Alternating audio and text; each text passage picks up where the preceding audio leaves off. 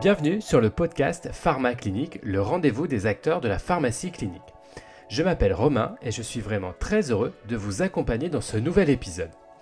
N'oubliez pas de laisser un commentaire et de mettre 5 étoiles sur votre plateforme d'écoute si vous avez apprécié cet épisode.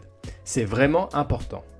Si vous souhaitez aider ce podcast ou venir nous présenter votre activité, n'hésitez pas à me contacter sur mes différents comptes sur les réseaux sociaux, je vous répondrai avec grand plaisir. Je vous laisse maintenant découvrir ce nouvel épisode. Bonne écoute Bonjour à tous, bienvenue dans ce nouvel épisode du podcast Pharma Clinique. Vous êtes de plus en plus nombreux à écouter en audio ou via YouTube les émissions, merci beaucoup.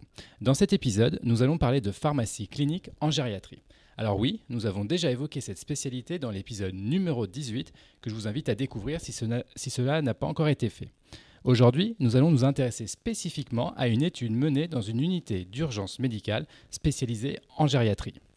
Et pour évoquer ce sujet, j'ai invité Jérémy Jost, MCUPH au CHU de Limoges. Bonjour Jérémy. Bonjour. Alors je souhaitais vous avoir sur ce podcast car vous êtes l'un des auteurs d'une étude parue récemment mettant en avant un travail pharmaceutique spécifique chez le sujet âgé. Mais avant de parler de cette publication, est-ce que vous pouvez vous présenter Jérémy? Oui, tout à fait. Donc, Jérémy Jost, je suis maître de conférence en pharmacie clinique à la faculté de pharmacie de Limoges. Euh, du coup, j'enseigne des disciplines de thérapeutique et de pharmacie clinique.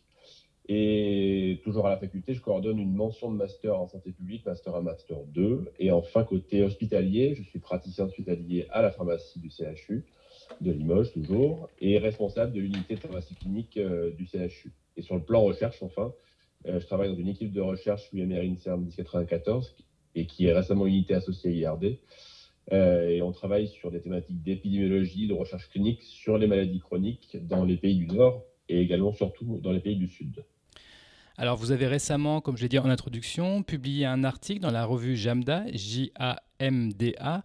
Alors c'est les résultats d'une étude qui est nommée euh, MUPA Pharm. Je mettrai le lien de l'article dans la description de ce podcast. Est-ce que vous pouvez d'abord nous présenter un peu l'équipe et le contexte de cette initiative? Oui, tout à fait. Donc c'est une équipe composée de, gériatres et de pharmaciens.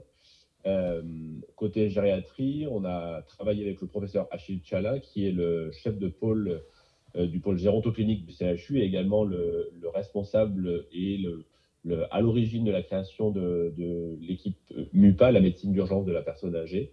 Et côté pharmacien, on est surtout trois personnes à avoir travaillé sur ce projet. Euh, le docteur Warassi Mazafi, qui est praticien hospitalier à la pharmacie, investigateur principal du projet. Elle est pharmacien clinicien référent du service de gériatrie aiguë et des urgences. Il y a également Alice Clemens, qui est interne en pharmacie et qui a réalisé son, plusieurs stages dans ce service et son Master 2 euh, sur ce projet, qui a fait l'objet du coup de la publication dont on parle.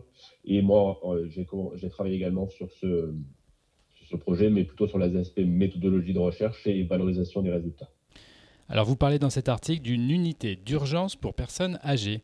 Est-ce que vous pouvez nous expliquer un peu le fonctionnement de ce service et les problématiques rencontrées au quotidien? Alors, c'est la, MUPA, donc la médecine d'urgence pour la personne âgée. Euh, c'est une euh, équipe mobile, principalement composée de gériatres et euh, d'infirmières formées à la prise en charge de personnes en gériatrie. elle prend en charge des patients de plus de 75 ans qui sont admis aux urgences pour un motif non chirurgical. Pourquoi non chirurgical? Pour éviter un, un retard de prise en charge sur ces motifs. Et l'objectif, c'est pour ces populations euh, plus fragiles et euh, à risque iatrogénique plus élevé dans un contexte d'urgence et d'admission non programmée, d'avoir une meilleure prise en charge et euh, de, des, considérations plus portées sur, sur la géatrie. Alors, vous me posez la question de, des problématiques rencontrées. Il y en a plusieurs, hein. ce n'est pas, pas, pas encore la panacée. Déjà, cette unité ne fonctionne pas la nuit. Donc, pour les admissions la nuit, on n'a pas cette prestation proposée pour ces patients. Ensuite, on est euh, le Limousin, on est un territoire euh, assez rural avec une population gériatrique importante. Donc, on a beaucoup de personnes admises euh, aux urgences qui sont éligibles à cette prise en charge. néanmoins, l'équipe est ce qu'elle est, elle est dimensionnée et ne, peut, ne peut pas prendre en charge plus qu'elle ne peut. Et donc, du coup, tout ce qui va être notamment sur l'aspect médicaments, faire un recueil d'informations sur les traitements chroniques des patients, prendre le temps de faire une révision complète du traitement et, scorer sur des risques iatrogéniques particuliers, le problème de, médicaments inappropriés, les, charges cholinergiques, les associations déconseillées, enfin l'ensemble de ces paramètres n'est pas fait systématiquement ou alors dans son ensemble. Euh, et c'est un petit peu l'idée de, de, notre collaboration avec cette équipe, c'est d'apporter la prestation de pharmacie clinique euh, pour essayer d'être complémentaire sur ces, sur ces aspects-là.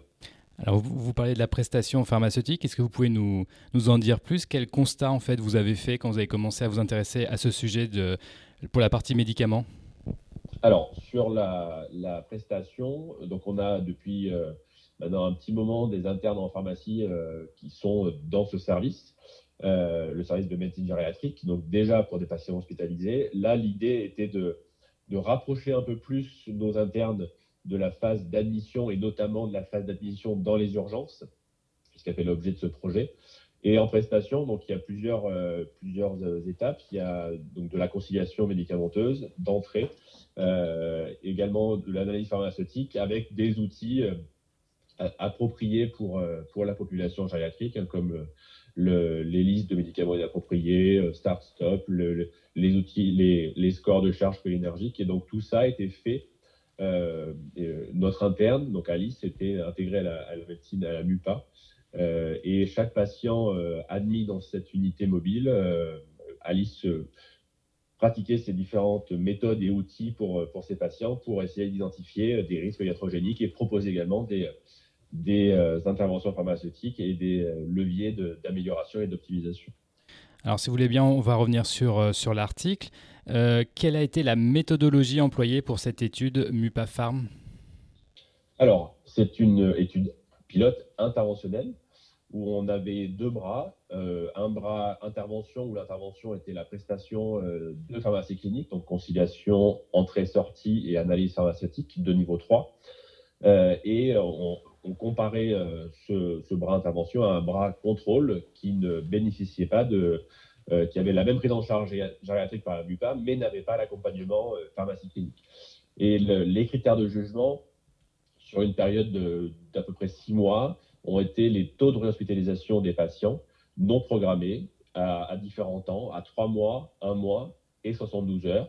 On avait d'autres paramètres qu'on relevait, notamment les taux d'acceptation des interventions pharmaceutiques et euh, les économies euh, estimées réalisées par rapport euh, à des diminutions de réhospitalisation d'un bras à un autre.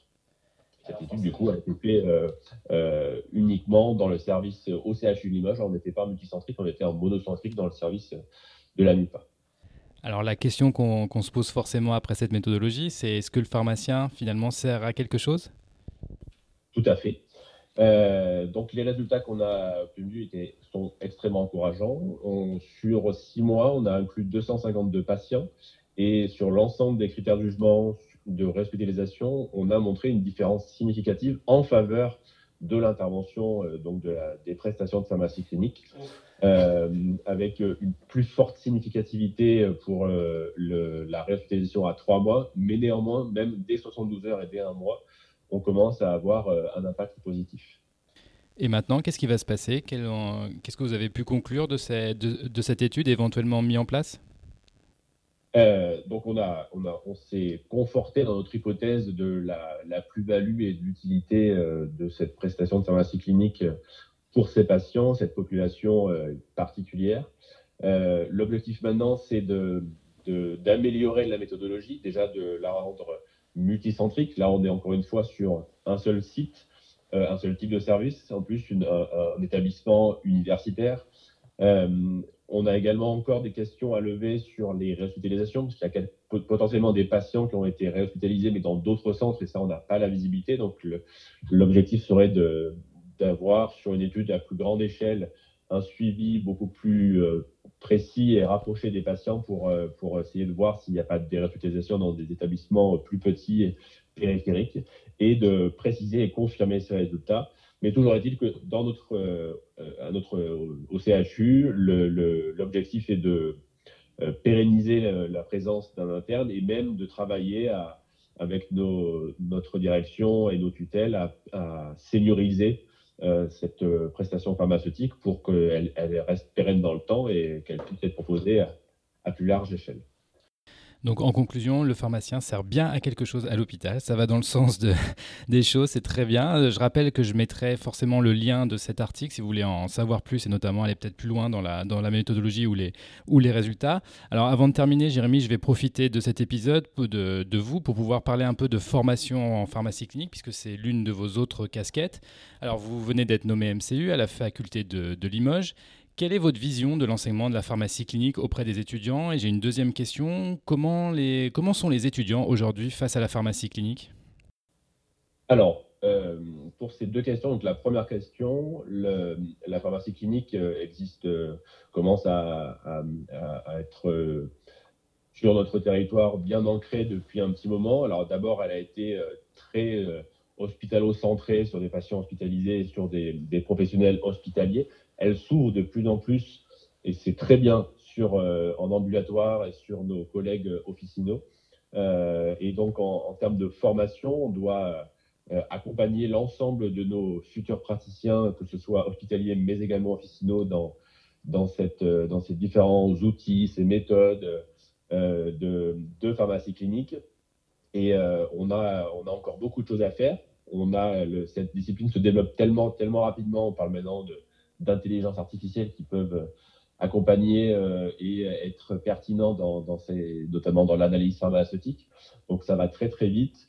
On a encore beaucoup de choses à faire pour euh, proposer une offre de formation vraiment pertinente à nos étudiants et notamment sur la, relation avec le patient, développer des techniques de communication avec le patient mais également avec d'autres professionnels de santé dans, dans le but de, travailler pour et, autour du patient.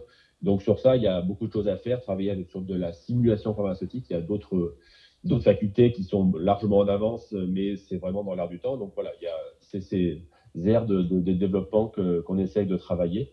Et concernant l'autre question, l'autre partie de la question sur les étudiants, je vois de plus en plus d'étudiants motivés euh, sur la pharmacie clinique. On fait passer euh, des entretiens dès la troisième année, quatrième année sur des orientations professionnelles euh, et qu'est-ce qu'ils souhaitent faire plus tard. Et, de plus en plus, je vois des étudiants me parler, euh, j'aimerais travailler euh, dans la pharmacie clinique, c'est quelque chose qui me plaît.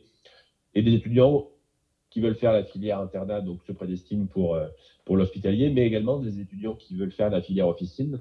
Donc ça, ça, se, ça se connaît de plus en plus, même très bien, et ça intéresse vraiment beaucoup de, jeunes générations. Et donc sur ça, moi, je suis extrêmement enthousiaste et euh, content euh, qu'on arrive à avoir des jeunes générations euh, motivées et allantes sur le développement de cette discipline. Donc les choses vont encore évoluer grâce à nos, étudiants, ça c'est super.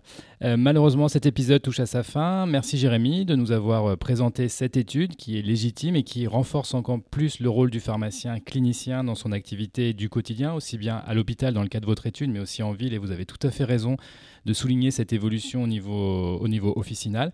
Euh, je vous donne rendez-vous donc très prochainement pour un nouvel épisode. À bientôt. À bientôt.